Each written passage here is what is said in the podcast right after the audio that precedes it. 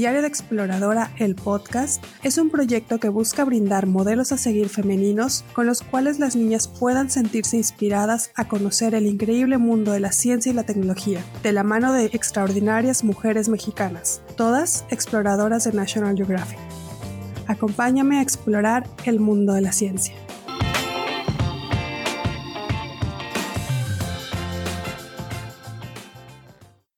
Bienvenidas y bienvenidos al cuarto episodio de Diario de Exploradora.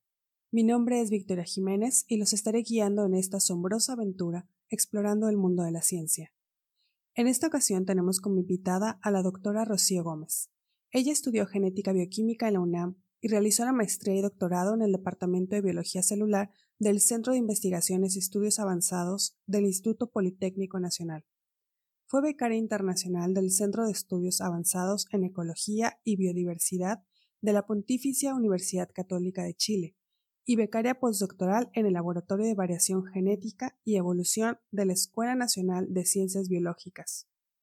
Desde 2012 colabora con el Departamento de Antropología de la Universidad de Pensilvania en el proyecto genográfico, siendo la investigadora principal mexicana. Es profesora en Simvestab IPN y jefa de laboratorio de genómica de poblaciones. Su interés de investigación está relacionado con la caracterización genética detallada de marcadores uniparentales antropológicos, cromosomas Y y ADN mitocondrial, de poblaciones nativas americanas contemporáneas. Bienvenida Rocío, es un gusto tenerte con nosotras. Hola Victoria, muchas gracias por, por la invitación muy contenta de estar aquí tratando de difundir un poquito de mi trabajo de investigación.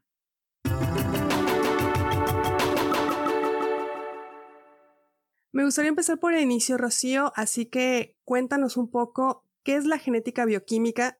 Mira, Vicky, en realidad eh, yo estudié, soy química farmacéutica bióloga por parte de la Facultad de Química de la UNAM. Y bueno, eh, dentro de esta carrera eh, yo realmente estaba, cuando iba a decidir qué carrera elegir, pues estaba entre la, la, carrera de biología, que me gustaba mucho, pero también quería conocer un poquito más a fondo, tener un poquito más de diversidad, sobre todo pensando en que, pues, en ese momento también eh, eh, teníamos que tener varias opciones para poder integrarnos a un trabajo, como, como lo es ahora y como seguramente será en el futuro. Entonces decidí prepararme en esta carrera que, que tiene una fuerte, fuerte parte eh, química. Eh, obviamente llevamos eh, una muy buena parte de, de, biología, pero no es tan, tan extensa. Y la parte de farmacia que también es muy, muy extensa, muy fuerte. Y bueno, mis profesores, la verdad, yo no tengo ni la mínima queja, todos fueron brillantes. dentro de la carrera había al, el último año teníamos dos opciones, elegir el área de farmacia, es decir, ya especializarse en toda esta parte farmacéutica, o elegir la parte de bioquímica. Y ahí es donde yo, eh, bueno, yo elegí la parte bioquímica y pues esa fue, fue la primera parte. Y pues bueno, honestamente, eh, la carrera para mi gusto fue, fue súper fuerte en el sentido de, de, ser muy pesada por la demanda de, de trabajo que teníamos, eh, muchas horas de laboratorio, pero yo creo que la parte más importante es que realmente fue una carrera hermosísima, apasionante. Incluso si la pudiera, si tuviera que volver a elegir, volvería a elegir la carrera y obviamente volvería a elegir la Facultad de Química de la UNAM, pero toda la parte que teníamos teórica y el reforzamiento que teníamos del laboratorio con seis horas a lo mejor al día de laboratorio, incluso a veces un poquito más, pues hizo que, realmente me enamorara de mi carrera y a pesar de que tomé un área pues ya más específica, que es la parte de genética, específicamente la parte de genética de poblaciones, pues tengo muchísimas bases para, para, para abordar desde diferentes puntos de vista lo que está pasando dentro de mi proyecto. Me encanta la manera en que, que hablas de tu carrera, suena, suenas muy, muy apasionada en verdad. Y bueno, un poquito siguiendo con, con la parte de tu, semblanza, cuando leí por primera vez tu semblanza y vi que formabas parte del proyecto genográfico, eh, debo reconocer que busqué, googleé, eh, porque me acordaba que en algún momento había visto un programa de National Geographic en donde hablaban precisamente de este proyecto y de cómo en lo general ayudaría a comprender las migraciones humanas, pero explícanos un poquito mejor en qué consiste el proyecto genográfico y cómo fue tu participación como principal investigadora mexicana. Bueno, pues la verdad es que esta es otra pasión, ¿no? Eh, recuerdo desde que, desde que era bien chavita cómo, cómo me encantaban estos programas que, que, había en esa época, no tantos como ahora, por ejemplo, eh, que hay un canal específico de National Geographic, pero recuerdo que en ese tiempo el canal 11 y el canal 22, que eran los que tenían más o menos eh, documentales, pues estaban algunos documentales de National Geographic bellísimos y otros documentales de Jacques Cousteau eh, en, el, en el Calypso, que era el barco en el que él estaba haciendo investigaciones, ¿no? Pero desde que, desde que veía yo esos documentales, me preguntaba, por ejemplo, pues de dónde habíamos llegado. O sea, la verdad es que no, no lo digo porque, porque, porque quiera decirlo, sino porque es real. Me encantaba mirar esos documentales y, pues bueno, afortunadamente la vida me permitió, me permitió cumplir este sueño, ¿no?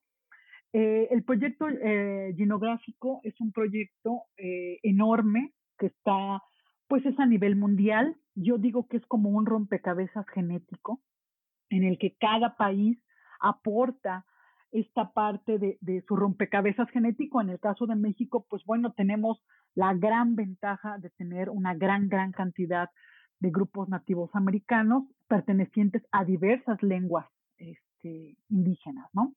Entonces, el proyecto básicamente lo que hace es que cada uno de, los representantes de los proyectos por país hacemos un análisis genético, le llamamos genotipado, de, de hombres y mujeres pertenecientes a grupos étnicos nativos. Y con eso lo que queremos es contar historias. Y tenemos realmente eh, como propuesta, pues dos historias. La primera es de dónde venimos, quiero decir con esto, que cuáles fueron nuestros o cuáles fueron los orígenes de las civilizaciones o de las migraciones que llegaron por primera vez al continente americano en este primer poblamiento del continente americano, ¿no? Y nuestra segunda pregunta es cómo fue que llegamos hasta aquí.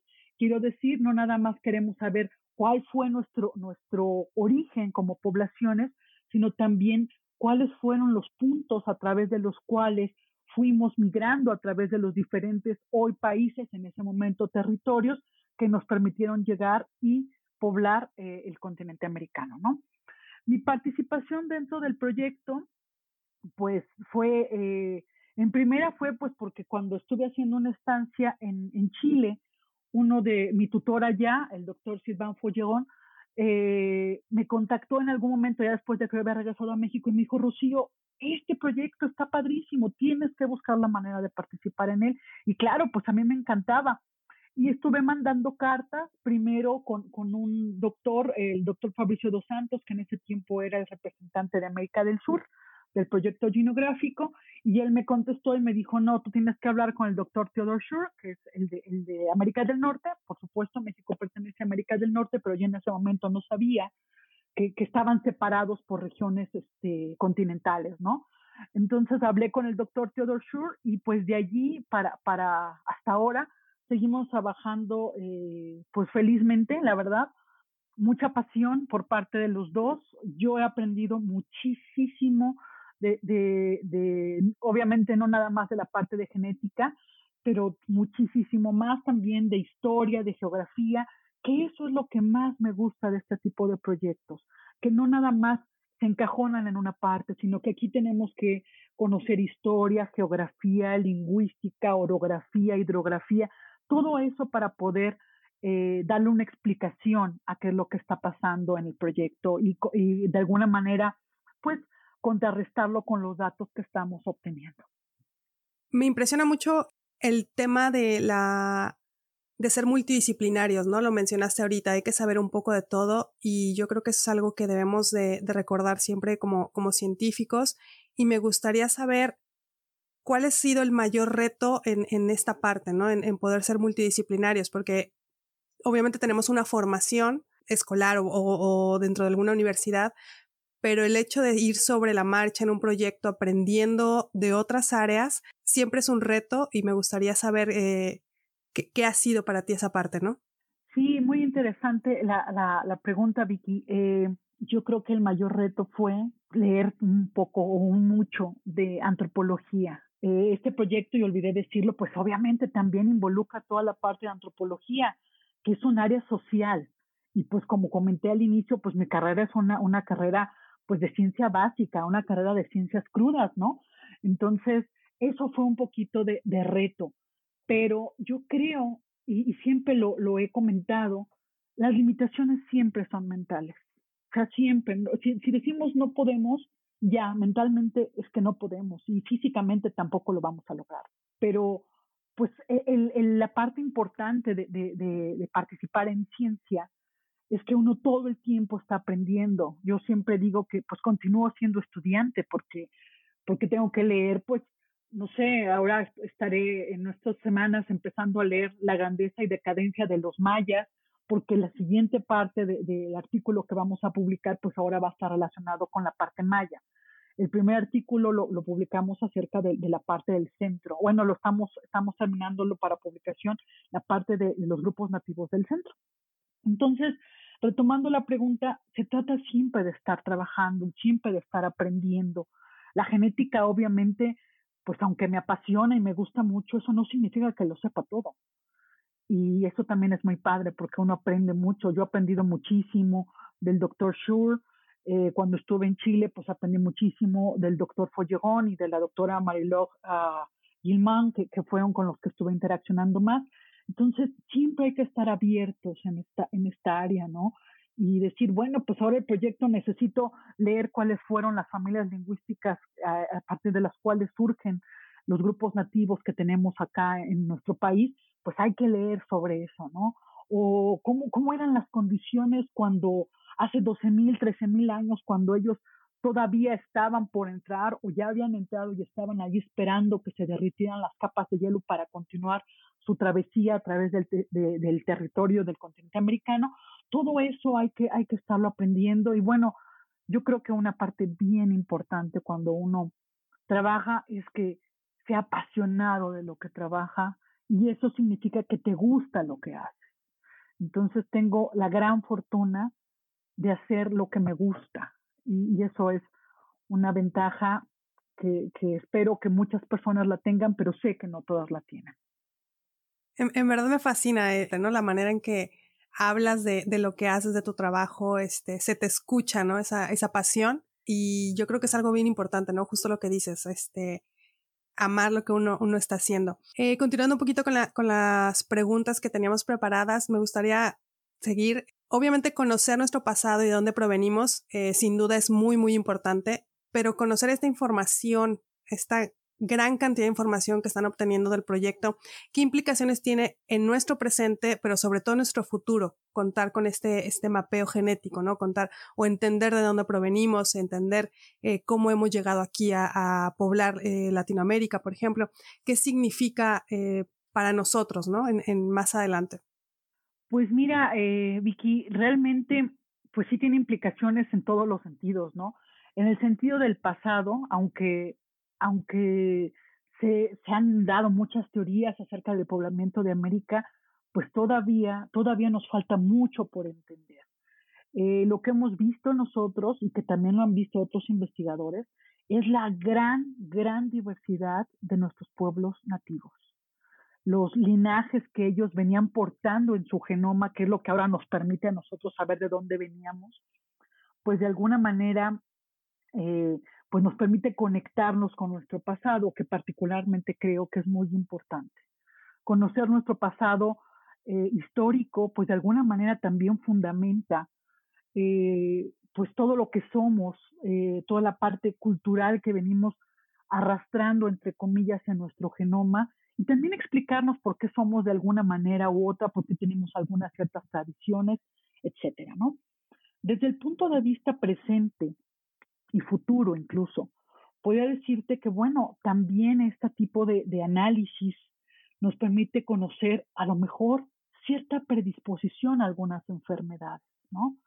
Eh, nuestro, nuestro, nuestro pueblo mexicano, ya lo dije antes, pues somos diversos, diversos desde el punto de vista nativo, pero también diversos desde el punto de vista mestizo, ¿no?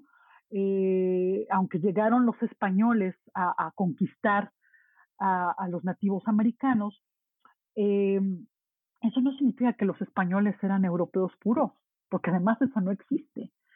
Eh, ellos venían ya con esta carga genética de muchos años de sometimiento moro, de específicamente la parte de donde llegan los colonizadores españoles, eh, pues eran eh, de la parte sur de, de, Andalucía, de Huelva, y pues ahí estaban pegaditos al Mediterráneo, había un comercio muy importante, no nada más de ese momento, sino de siglos atrás, eh, comercio con fenicios, comercio con griegos, Obviamente la península ibérica también estuvo sometida por parte de los romanos, de los celtas, de los godos, visigodos.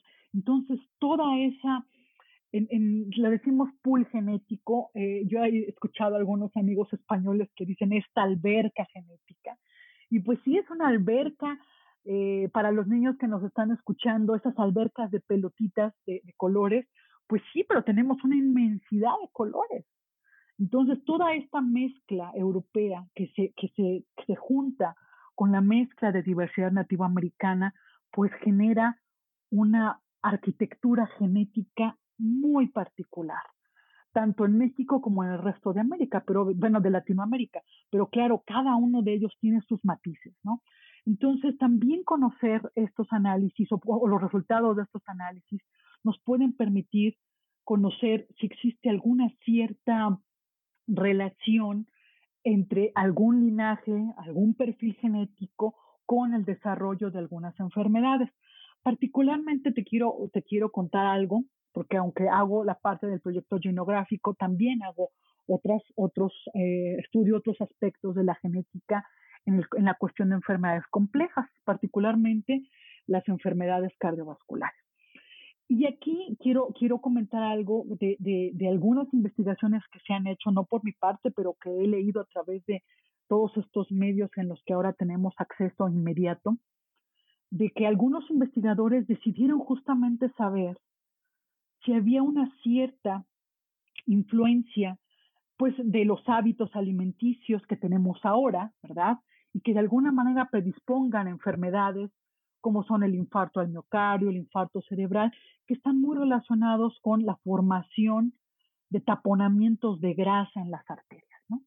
Entonces, lo que hicieron estos investigadores es, bueno, pues vamos a estudiar las momias egipcias y vamos a ver a través de tomografías eh, qué cantidad de, de, grasa, que llamamos nosotros placa aterosclerótica, tenían acumulada en su cuerpo, ¿no?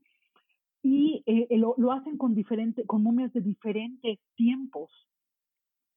Y se dan cuenta de que incluso niños, jóvenes de 20, eh, de 15 años, eh, ya tenían la presencia de la placa aterosclerótica. Entonces, de alguna manera lo que ellos, lo que ellos sugieren es que no necesariamente estaba en los hábitos alimenticios, que estoy segura que los hábitos alimenticios que tenían los egipcios en aquellos tiempos son abismalmente distintos a los que tenemos no solamente en Egipto, sino en el resto del mundo, ¿no?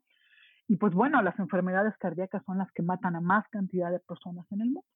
Entonces, esto de alguna manera eh, sugirió, y bueno, muchos investigadores también lo soportamos, que en las partes del de, de, fondo genético que tenemos cada uno de nosotros pues también puede predisponer al desarrollo de las enfermedades. No, no, no necesariamente es eh, los aspectos eh, de influencia del ambiente, los hábitos alimenticios, sino también esta parte genética que nosotros tenemos. Entonces, a nivel presente, poder conocer esos perfiles, pues nos permitirán saber, pues bueno, no me van a curar porque eso, eso no va a pasar, ¿verdad? Pero sí puedo estar consciente o bueno, no va a pasar por ahora a lo mejor, pero sí podemos estar conscientes de que, bueno, yo tengo una predisposición a riesgo cardiovascular, entonces tendré que tener una vida más saludable, a lo mejor hacer más ejercicio o, hacer ejercicio, no estar tanto tiempo sentada, cuidar algunos aspectos de alimentación. Y a nivel futuro, que es un futuro ya muy, muy cercano, y creo que ahora lo estamos mirando con toda esta parte de la COVID, es que somos variables como personas, nuestras respuestas son personalizadas.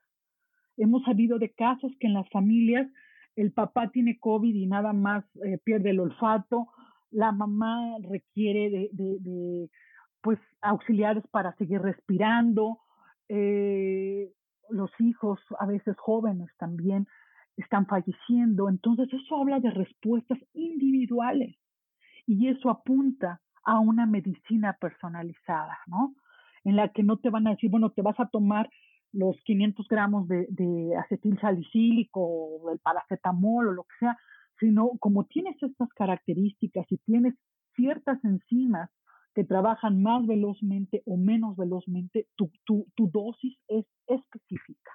Entonces, toda esta parte, no nada más del proyecto Linographic, sino también del resto de los estudios que hacemos varios de los científicos mexicanos dedicados a esta área y en muchas áreas, obviamente, pues de alguna manera apunta a poder determinar o a poder eh, realizar aspectos para la medicina personalizada. Estoy muy impresionada, ¿no? las implicaciones que tu trabajo y el de tantísima gente tienen son, yo creo que superan cualquier película de ciencia ficción, sobre todo porque pues lo estás haciendo, lo estás viviendo y estás haciendo una, eh, un cambio, ¿no? Muy, muy fuerte en, en, la vida de las personas a futuro, ¿no? Cuando todo esto, ahora, ahora sí que, que brinde esa, esa, toda la cantidad de información que tú nos estás eh, dando. Y bueno, continuando también, ¿no? Con la, con la entrevista. Como sabes, este podcast lo escuchan muchas niñas y niños de distintas escuelas y me gustaría incluir alguna pregunta que me hayan enviado. Eh, desde La Paz, Baja California Sur, Sofía Villegas pregunta qué es el ADN mitocondrial y qué es lo que se busca en este. Bueno, pues muchas gracias por la pregunta. Me, encanta que, los niños ahora tengan preguntas que, a veces lo hacen temblar a uno, ¿verdad? Pero bueno, el ADN mitocondrial, y voy a hablar también de la contraparte masculina, que es el cromosoma Y, son marcadores que se heredan, llamamos nosotros, de forma uniparental. ¿Qué quiere decir eso? Que, por ejemplo, el ADN mitocondrial lo heredamos a través de la línea materna, es decir, yo tengo exactamente el mismo DNA mitocondrial que tiene mi mamá, que a su vez es el mismo que tiene o que tuvo mi abuela materna, que a su vez es el mismo que tuvo mi bisabuela materna y mi tatarabuela materna. Entonces, yo siempre digo que es como, como una máquina del tiempo que tenemos en nuestro genoma, ¿no?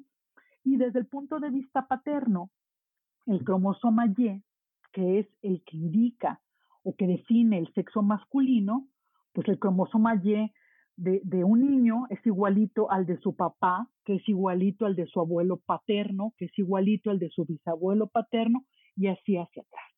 Entonces, a través de estos marcadores o de estos cromosoma Y y el DNA mitocondrial, pues insisto, es lo que nos permite viajar al pasado. ¿Por qué? Porque, por ejemplo, en mi caso, mi material genético mitocondrial es igualito a, hacia toda mi estirpe materna, entonces yo puedo a través de él, y a través de pequeños cambios que existen en el, genoma, que se han provocado incluso por, por la, la, el ambiente, pero que se van ahí acumulando en nuestro genoma, y estos pequeños cambios son como, como banderitas que nos van diciendo, ah, pues mira, salió de África y de ahí pues se fue a, a, a, la península arábiga y de ahí subió y se, y se, y se fue hacia, hacia, hacia Eurasia y de allí pues viró totalmente o giró totalmente a ir colonizando todo, todo la, parte de, de, de lo que hoy conocemos como Asia específicamente y, de ahí pues pasó por el estrecho de Bering, se me ocurre, y ahí estuvo un ratito estacionada mi, mi, mi tatara, tatara, tatara, tatarabuela, y de ahí fue bajando paulatinamente hasta llegar a Mesoamérica, ¿no? Y específicamente, pues, a, a, a, México, ¿no? Entonces, de alguna manera, esto es lo que nos permite conocer de dónde venimos y cómo llegamos hasta aquí.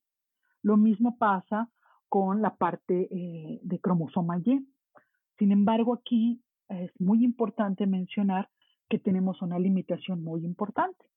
Para el caso de conocer el DNA mitocondrial, el 95% de las mujeres somos indígenas de madre. ¿Por qué? Pues porque tuvimos un mestizaje eh, sesgado, es decir, mujeres nativas americanas con hombres eh, españoles, eh, africanos y obviamente nativos americanos.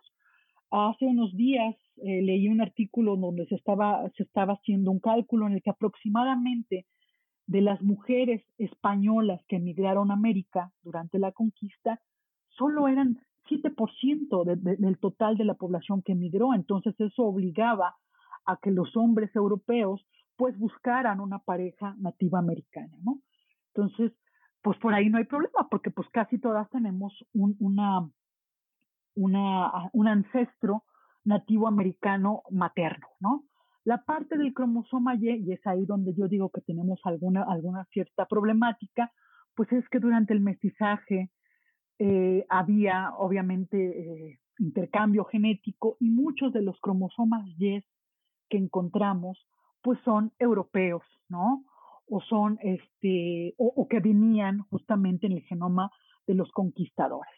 Entonces, encontrar eh, cromosomas Y nativos americanos, pues no quiero decir que sea como una aguja en un pajar, porque afortunadamente pues solamente tenemos 500 años de mestizaje. Todavía encontramos, y bueno, e, en el, en el artículo que estamos terminando de escribir, pues vemos la cantidad de cromosoma Y, digo, de cromosoma Y nativo americano que existe en nuestro, en nuestro, en nuestra arquitectura genética, ¿no?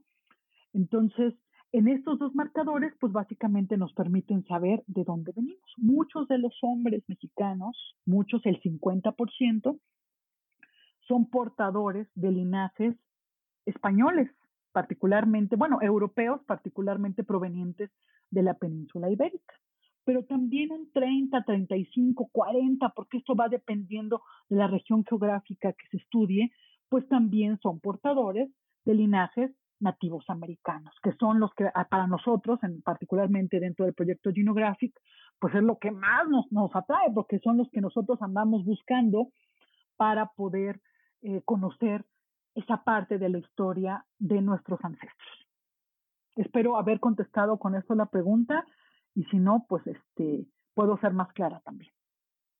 No, yo creo que has contestado muchísimo más todavía este, de lo que de lo que esperaban, ¿no? Este, y de nuevo, ¿no? Repito, eh, creo que el trabajo que haces es impresionante, eh, tú y, todos tus colegas, ¿no? En general, sobre todo por la cantidad de respuestas que nos, nos están brindando ahora eh, y, y, obviamente la cantidad de preguntas nuevas que están saliendo y surgiendo.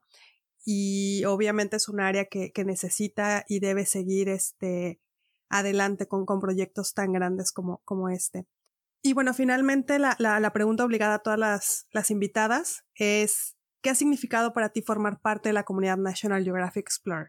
Híjole, la verdad es que creo que nunca me había sentido tan apapachada, tan reconocida, tan ilustrada incluso, en el sentido de que National Geographic, la comunidad National Geographic, se preocupa por seguirnos dando, dando o seguir soportando nuestras, nuestras investigaciones, pero no nada más desde el punto de vista monetario, lo cual se agradece infinitamente, sobre todo en estos tiempos tan difíciles. La parte más importante es que National Geographic creyó en mí, creyó en mi proyecto y cree obviamente eh, en los proyectos de todas las personas que estamos trabajando con ellos a través de nuestras investigaciones, ¿no? Digo apapachada porque somos súper reconocidos, ellos se encargan de hacernos difusión, de darnos eh, soporte académico. Me acuerdo cuando tomamos el curso, después de haber obtenido el grant, nos dan un curso, no nada más de, de, cómo de cómo podemos a, a, mejor analizar nuestros datos, porque nos dan soporte para unos programas, eh, para poder graficar algunos aspectos desde el punto de vista de mapas, sino también de todo lo importante que es cómo vamos a difundir la ciencia desde cómo nos vamos a parar, cómo nos vamos a vestir, la confianza que tenemos que tener en nosotros. Eh, lamentablemente la gente piensa que los científicos eh, somos gente, que a lo mejor estamos pensando en la inmortalidad del cangrejo o que somos abstractos de pensamiento. Sí, sí, sí lo somos un poco, ¿no? Pero, pero yo quiero que, que, los niños y niñas que nos están escuchando sepan que ser científico no es algo diferente a ser contador o no es algo diferente a ser, eh, no sé, plomero. Y no, y no lo digo con mala intención, en el sentido de que todos nosotros, todos nosotros tenemos una formación que nos gusta. Y eso es lo más importante. Eh, cuando uno decide tomar una carrera, la que sea, el primer punto que yo considero que deben de tener en cuenta es que les guste. Si es la ciencia, fabuloso. Si es administración, fabuloso. Si quieren tomar a lo mejor una carrera técnica, fabuloso, pero que les guste, que les apasione, ¿para qué? Para que, para que no les cueste trabajo. Y no quiero decir que no nos va a costar, por supuesto que nos va a costar, a veces hay que estar leyendo por horas, hay que seguir estudiando por horas, pero no lo hace con gusto y con pasión porque de alguna manera te estás alimentando de conocimiento, ¿no? Entonces, todos estos aspectos parece mentira, pero National Geographic nos hace hincapié en cada uno de ellos. Entonces, pertenecer a la comunidad National Geographic la verdad ha sido un premio enorme, un premio enorme y un sueño que se, que se volvió realidad gracias a muchas personas, como el doctor Schur, como el doctor Follegón, pero también a una institución tan renombrada que lleva tantos años soportando este tipo de proyectos y para los que la ciencia básica es importante.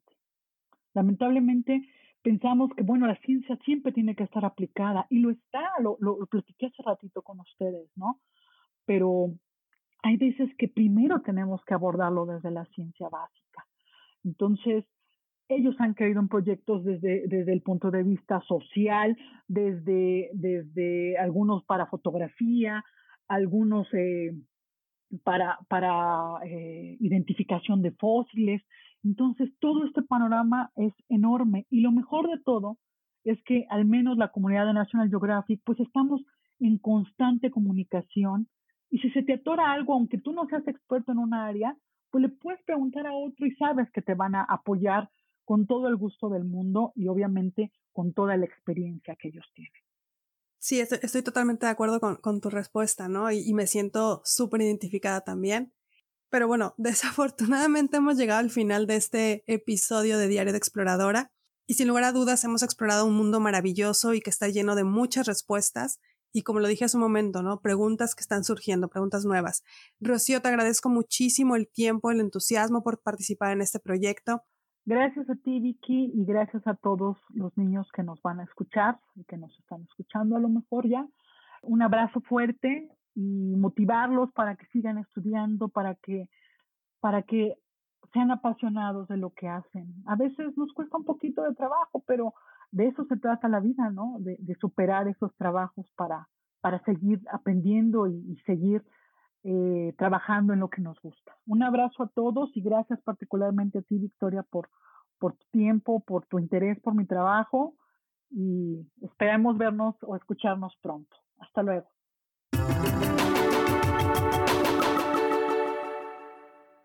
Espero que hayan disfrutado tanto como yo todo lo que Rocío nos ha compartido.